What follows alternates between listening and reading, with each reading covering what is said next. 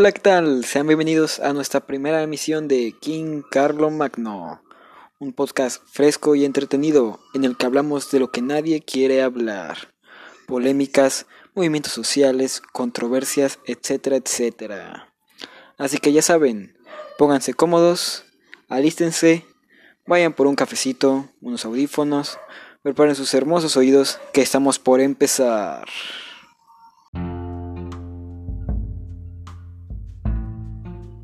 Bueno, espero que ya tengan todo listo, estén preparados para escuchar este increíble y fascinante podcast. Em, el día de hoy vamos a hablar de la corrección política en el cine y en los medios audiovisuales, vaya. Pero antes de irnos como Gordon Tobogán y aventarnos de llenito al tema, primero debemos hablar sobre qué es en sí la corrección política. Ya lo hemos oído en bastantes lugares, en la televisión, en los videos, inclusive en otros podcasts. Pero si no saben lo que aún lo que es la corrección política, pues para eso me tienen a mí, a su fabuloso e inigualable conductor. Así que para empezar a hablar, eh, hay que decir que la corrección política o las cosas que son políticamente correctas no son cosa de ayer. No es algo que se creó hace un año, dos años, cinco años. Esto ha existido a lo largo de ya bastante tiempo, unos 60, inclusive más años. Em, sin embargo, su significado no es el que tiene ahorita, no es lo que se conoce ahora como corrección política. Por ejemplo, la corrección política o lo políticamente correcto eh, no significa lo mismo en los años 40 o en los 70. Em, vaya. bueno, sigamos pues. Em, lo, lo políticamente correcto o la corrección política es un término, eh, podría decirse que es inclusive un adjetivo, que apareció a lo largo de la historia para referirse a distintas cosas. En 1940, ser políticamente correcto era considerado un insulto ya que en esas fechas se dio la Segunda Guerra Mundial y el pacto de guerra entre comunistas y socialistas. Esto significaba que, pues, ser políticamente correcto era un insulto, vaya, ya que seguías ciegamente una doctrina.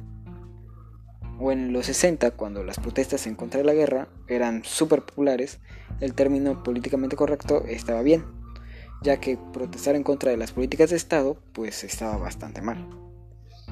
Y así fue cambiando y cambiando y evolucionando y volviendo a cambiar y así y así debido a la gente y a la percepción que tenían del mundo. Esto eh, principalmente se dio gracias a los gobiernos y a, bueno, a las ciencias políticas, vaya. Ellos decían involuntariamente y de manera no que no, no lo pudieras notar lo que era políticamente y lo que no era políticamente correcto. Hoy en día, ahorita, si le preguntas a alguien lo que es políticamente correcto, seguramente te diga que significa no ofender a nadie. Pero eso es prácticamente imposible, ya que al fin y al cabo, todos, aunque sea uno, se va a ofender por algo. Siempre. Va a haber alguien que se ofenda y eso siempre va a pasar, es inevitable. La única forma en la que nadie se ofenda es no haciendo nada. Sin embargo, yo no considero esto así. Para mí la corrección política no es eso. Para mí la corrección política, sobre todo en el cine, es no ofender a dicho em, a dicha población, por así decirlo, es a un grupo determinado, a las llamadas minorías, vaya, como minorías raciales, eh, afroamericanos, asiáticos, etc. Eh, actualmente este término se popularizó por eso, por todo lo que ha repercutido, tanto en el cine como en música, como en, no sé, en un sinfín de cosas. Em, sí, el cine se vio de manera muy, pero muy afectada por esto. Así que hoy, ahorita, en este podcast, les voy a explicar algunas de las cosas que ha hecho la corrección política en el cine. Así que dejando en claro, bueno, espero que haya dejado en claro lo que es la corrección política y lo que ha sido la corrección política, daremos paso al segmento 2.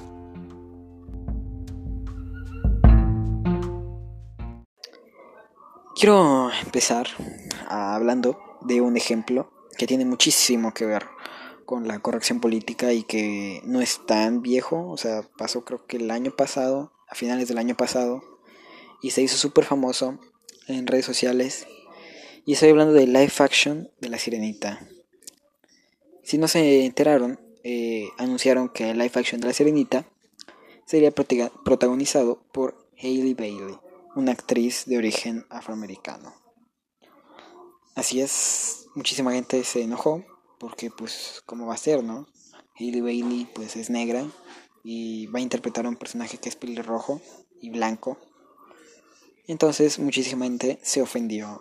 Entraron a Twitter, empezaron a escribir, inclusive le, le, insultaron muchísimo a la actriz y llegando al punto de que empezaron a recolectar firmas para evitar la producción de la película. Crearon un hashtag de Not My Ariel en el que te podías meter, te redireccionaba a una página en la que juntaban firmas para evitar que se realizara esta película. ¿Qué? O sea, ¿qué? Todas estas personas, em, las que filmaron, las que firmaron, las que le mandaron insultos a esta actriz, a pobrecita, ¿no? La verdad, pobrecita eh, empezaron a mencionar que esto, esta película, lo que hicieron, la decisión que hizo la productora, fue una decisión de corrección política. Mm, pero al parecer nadie criticó a DC, nadie insultó a DC, nadie insultó a Jason Momoa por interpretar a Aquaman, un personaje rubio que es, eh, que es rubio en los cómics pero interpretado por un actor hawaiano o neozelandés creo que es. Em, o Nick Fury. Nick Fury en los cómics es blanco y es interpretado por Samuel Jackson, que pues, o sea, es Samuel Jackson. O, o inclusive a Will Smith, o sea, nadie se quejó de Will Smith. A todo el mundo le cantó Will Smith, pero Will Smith interpreta a J, que es rubio y Will Smith no es rubio, señoras. No es rubio ni es blanco. Ay, Dios. Y ejemplos así hay muchísimos. Ejemplos de inclusión. Vaya, inclusión forzada, como muchos le dicen. Pero pues si los menciono todos, pues nos va a acabar el tiempo de este podcast y no vamos a poder bien, ver bien, oír bien lo demás que tengo que decir, ¿no? Em, yo no considero estos ejemplos como corrección política, yo los consideraría más como inclusión, pero no roza la inclusión forzada. Pero bueno, ahorita vamos a abarcar bien ese tema. Lo que yo considero corrección política es, por ejemplo, en Rambo, en el libro de Rambo, First Blood, eh, él mata a muchísimas personas, mata tanto a policías, a los policías que lo estaban buscando, como a civiles que se interponían en su camino. Pero en la película solamente mata a creo que un policía nomás es todo. A los otros solamente los hiere para asustarlos o para que se alejen. O Once Upon a Time en Hollywood, eh, película que, que ganó un Oscar el año pasado. En vez de la elección del director fue en vez de asesinar a Sharon Tate como pasó en la vida real, eh, la cual estaba embarazada, asesinan a la familia Manson, que pues se podría decir que son los villanos de la película. Estos cambios fueron hechos para la comodidad del espectador. Es para que el espectador no sobresalga, no sobresalte de su asiento. Esto, para mí, es cosa de corrección política. Lo anterior, como La Sirenita o Jason Momoa haciendo de Aquaman o Nick Fury es simple inclusión sin modificar la esencia de la película, sin modificar la esencia de los clásicos, vaya. Pero entonces, ¿por qué nadie se quejó de estos cambios? Nadie se quejó de Aquaman, nadie se quejó de Nick Fury, nadie se quejó de Will Smith, nadie se quejó de Morgan Freeman. Nadie, nadie se quejó de esto adjudicando que era corrección política. Bueno, esto es la verdad relativamente fácil de responder. Eh, una es porque antes no había tanta información como ahora. Nadie sabía en ese entonces que había un cómic que se llamaba Hombres de Negro, en los que alcanzaban extraterrestres y uno de los personajes era rubio. O nadie sabía, nadie sabía quién era Rambo, qué era First Blood. Quizás una que otra persona lo sabía, pero pues no era del todo popular. Y otra es que no tenían las redes sociales, no tenían la facilidad de abrir nuestro celular, desbloquearlo y entrar a Twitter, entrar a Reddit, a Facebook, a Instagram, a donde sea, para poder quejarse.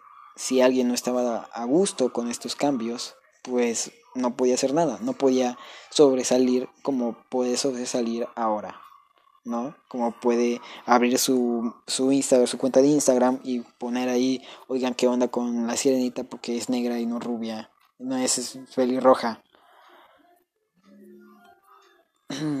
Sigamos. ya me piqué. Bueno, em, esto básicamente se conoce como estos, esta, este, ¿cómo decirlo? Este fenómeno, vaya, de quejarse por uno, pero no quejarse por el otro, se le conoce como doble moral. Un ejemplo de esto es la polémica con Idris Elba interpretando a James Bond en una nueva película. Muchísima gente se quejó porque durante todos los años que ha aparecido James Bond en la pantalla grande siempre ha sido blanco, siempre ha interpretado por un personaje blanco. Fue interpretado por Pierce Brosnan, fue interpretado por Sean Connery, que en paz descanse.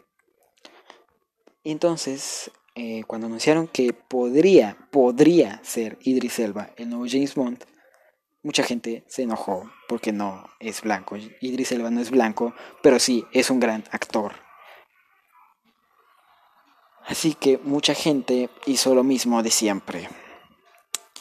Pero no solo eso, ya que cuando quedó descartada esa, ese rumor, vaya, que solamente fue un rumor que ya no se pudo lograr, porque nos pusimos de caprichosos y dijimos, no, Idris Elba es muchísimo peor que Daniel Craig. Eh, y la verdad es que pues los dos actores me gustan por igual, me gustan mucho, me gustan mucho sus películas y su actuación. No conformes con estos, en 2019 se rechazó la oportunidad de que James Bond fuera una mujer, fuera interpretado por una mujer. Y aquí, aquí pasó algo bastante raro, y es que hubieron muchísimas críticas divididas. Los que decían que estaba bien que sea mujer porque es inclusivo y representa muy bien a una mujer empoderada. Y los que dicen que no debería de ser mujer ya que eso es inclusión forzada. Y aquí yo le doy el punto a la inclusión forzada. En vez de crear un personaje femenino por aparte, con su propia personalidad, su propio desarrollo, sus propios objetivos y su propia forma de ser, toman un clásico del cine, toman un clásico que siempre hemos admirado y siempre ha estado en nuestro subconsciente y simplemente le cambian la raza, por ejemplo, como pasó con la sirenita, para agradarle a las minorías. Y esto es lo que se le conoce como inclusión forzada. En vez de crear un personaje por aparte, en vez de crear un personaje desde cero, toman un Ghostbusters, que es un clásico de, del cine, y convierten a todos los personajes en mujer. ¿Por qué? Porque representa al grupo feminista. Así es, esto es lo que se conoce como inclusión forzada.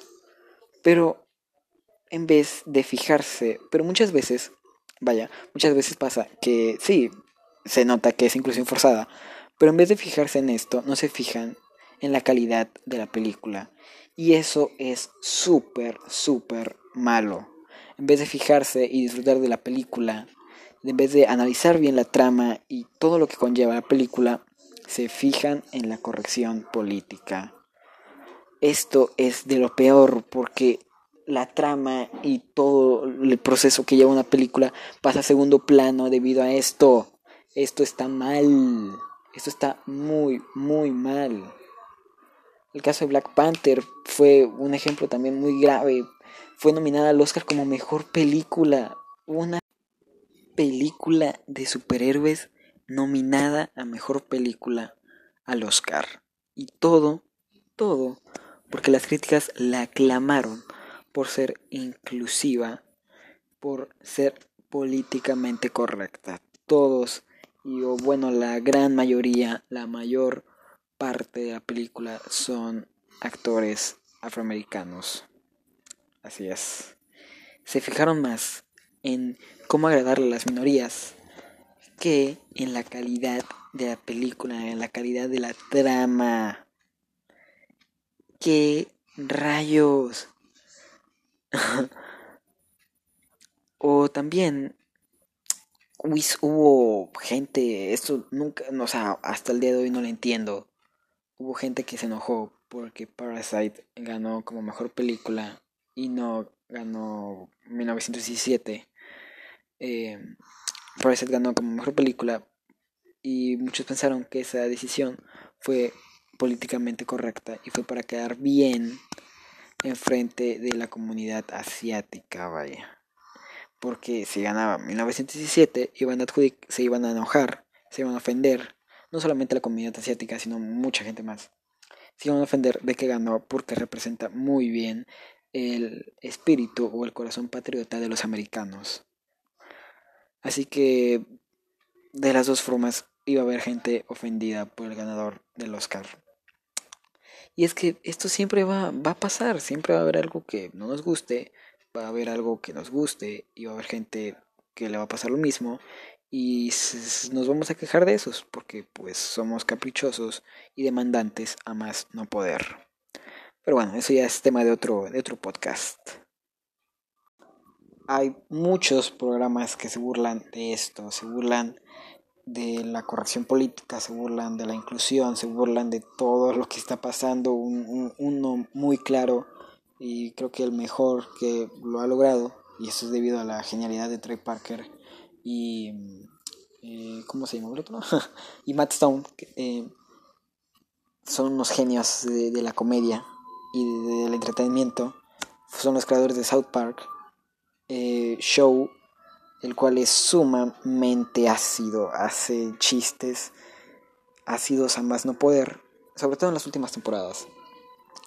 Sobre todo en las últimas temporadas que se burlan de muchísimas, cosas, de muchísimas cosas. Se burlaron del COVID, se burlaron de, de las votaciones, se burlaron del presidente, se burlaron del Black Lives Matters, de, de muchas cosas. Pero lo bueno algo que me agrada de este programa es que tira por igual. O sea, a todos les toca. No es de que, ay, no, pues, a los asiáticos no, porque pues, pues no, ¿cómo vas a tocar a los No, les toca a todos ahí por igual. Y lo hace de una forma tan inteligente y tan, a veces tan sutil, pero lo notas aún así porque es genial y esto es genial porque es una, una liberación, te liberas por fin de, de, estar oyendo las noticias de que ay, pues asfixiaron a George Floyd y se hizo un revuelo. Bueno, llega a South Park y te tumba todo eso, se empieza a burlar de eso, pero de una forma tan inteligente que hace quedar mal a quien se burla en serio, a, quien de verdad le da risa eso porque, o sea, Sí, ese no es un tema para reírse. O sea, aquel que se ría de eso, pues a lo mejor y tiene un problema en su cabeza, ¿no? Pero si lo haces de una forma tan inteligente, dando una crítica social, eso, juntado con la comedia, es fabuloso y es de aclamar, es de aplaudir.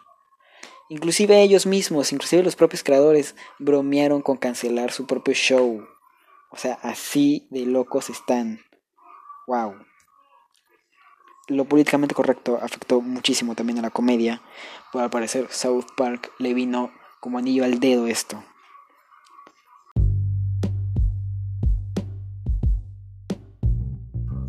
La corrección política engloba muchísimas cosas.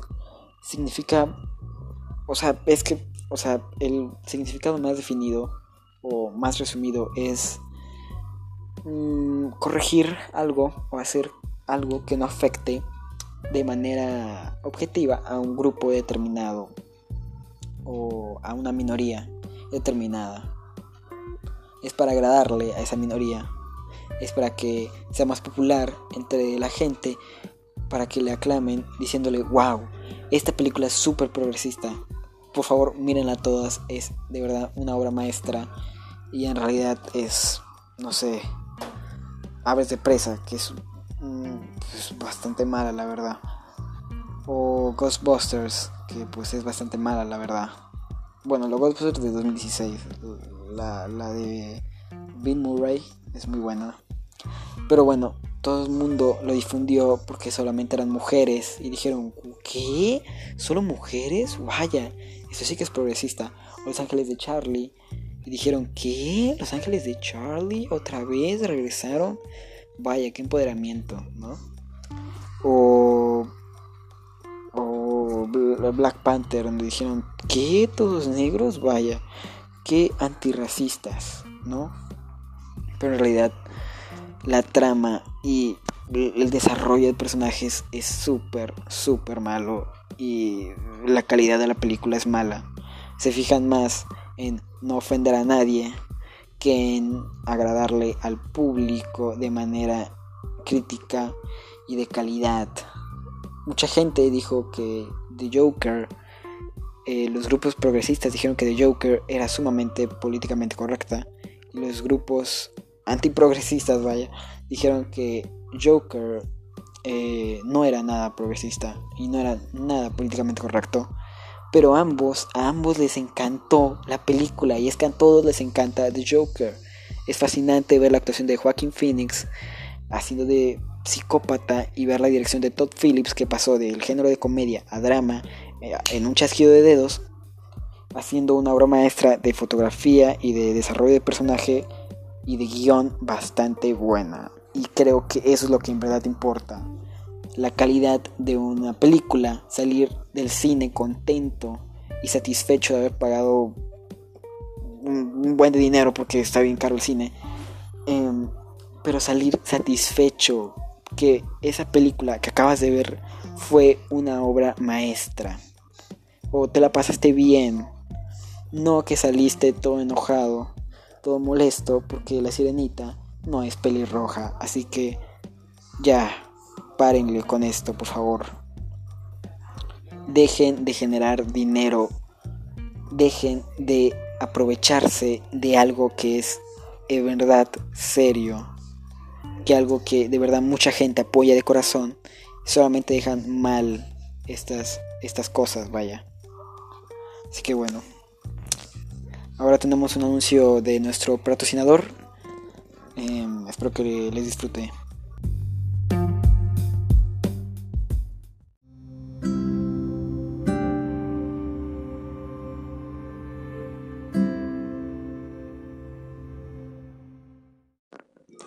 Ah, el sonido del silencio y de la paz. Así es, tenemos todo lo que deseas. Bueno, en realidad solo tenemos la respuesta a una cosa, pero aún así vale mucho la pena. Así es, si deseas tomarte un descanso de la monotonía de la ciudad y de los molestos ruidos industriales, visita ya nuestras cabañas de retiro en Bend, Oregon. Contamos con bellas instalaciones, hermoso clima y los mejores precios de promoción.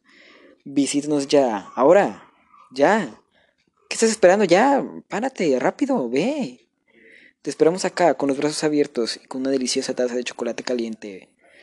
No tardes y ven a Bend, Oregon.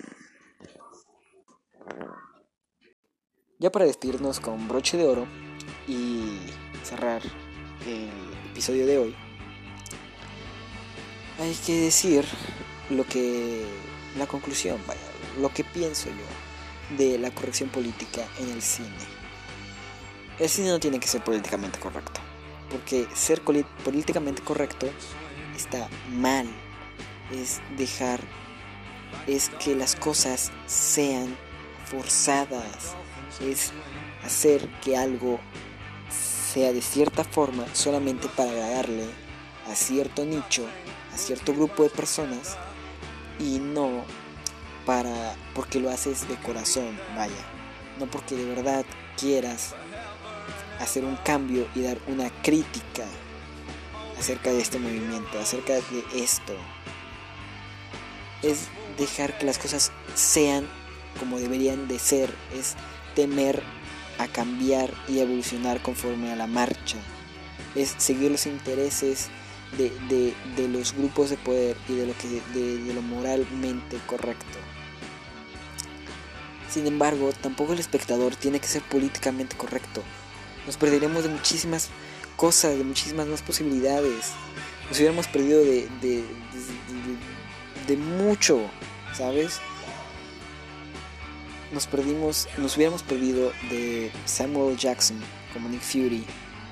Es más, nos perdimos de Idris Elba con traje siendo James Bond. También me hubiera encantado ver a Idris Elba siendo James Bond. Es muy buen actor me hubiera fascinado verlo ahí en un Aston Martin disparando y no sé, con explosiones como es, son las películas de James Bond. El cine tampoco tiene que ser forzado y con fines de lucro. Tiene que ser por amor al arte, por amor a lo que haces, no por incluir de manera forzada a una minoría, no por tener una minoría solo por tenerla, ¿sabes? Y no incluir de manera forzada un movimiento, no dar un sermón con esa película. La gente no va a ver una película que le den un sermón, un sermón. La gente va al cine para disfrutar de una obra. La gente va para pasar un buen rato y para salir de la sala a contarle a toda su familia y a todos sus amigos que esa película es una joya. Es muy buena, es muy entretenida y se la pasan muy bien viéndola. ¿Sí? En conclusión, em, no hagan del cine una cosa de corrección política. Está bien el cambio, está bien que experimenten, ¿saben?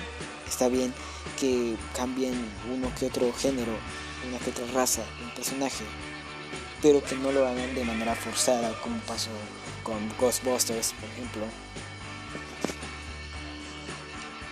O también creen personajes nuevos, Atómica, por ejemplo, creo que fue un personaje nuevo y no tuvo el éxito que merece. Atómica es un gran personaje, es una mujer, es así, es una mujer bastante empoderada y es muy, muy buena.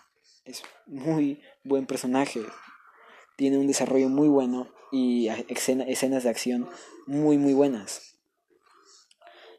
Hay que dejar que el arte cambie, evolucione, pero no de manera forzada. ¿ok? Porque el arte, lo que conocemos hoy como cine, no va a ser lo mismo en 20 años, en 30 años, en 100 años. Capaz que en 100 años no hay cine, nos vamos a quedar, o sea, las generaciones futuras van a ver lo que estamos haciendo ahorita y van a decir, qué porquería de, de película. Dejen los clásicos ser clásicos. Con esto se despide su conductor, King Carlo Magno. Nos vemos en la siguiente emisión y compartan con sus amigos el podcast en su Facebook, en su Twitter, en su Instagram, en su Spotify, en su Reddit, en su YouTube, en su MySpace, Google Plus y todas las demás redes sociales que existan y que estén por existir. Se despide y los veo en la próxima. Bye.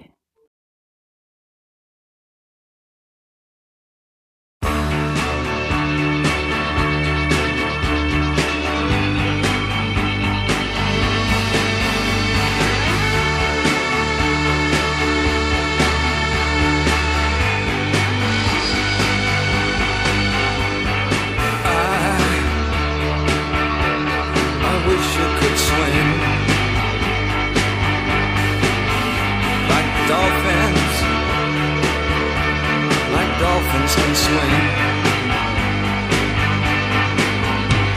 Though nothing, nothing will keep us together. We can beat them forever and ever. Oh, we can be heroes just for one.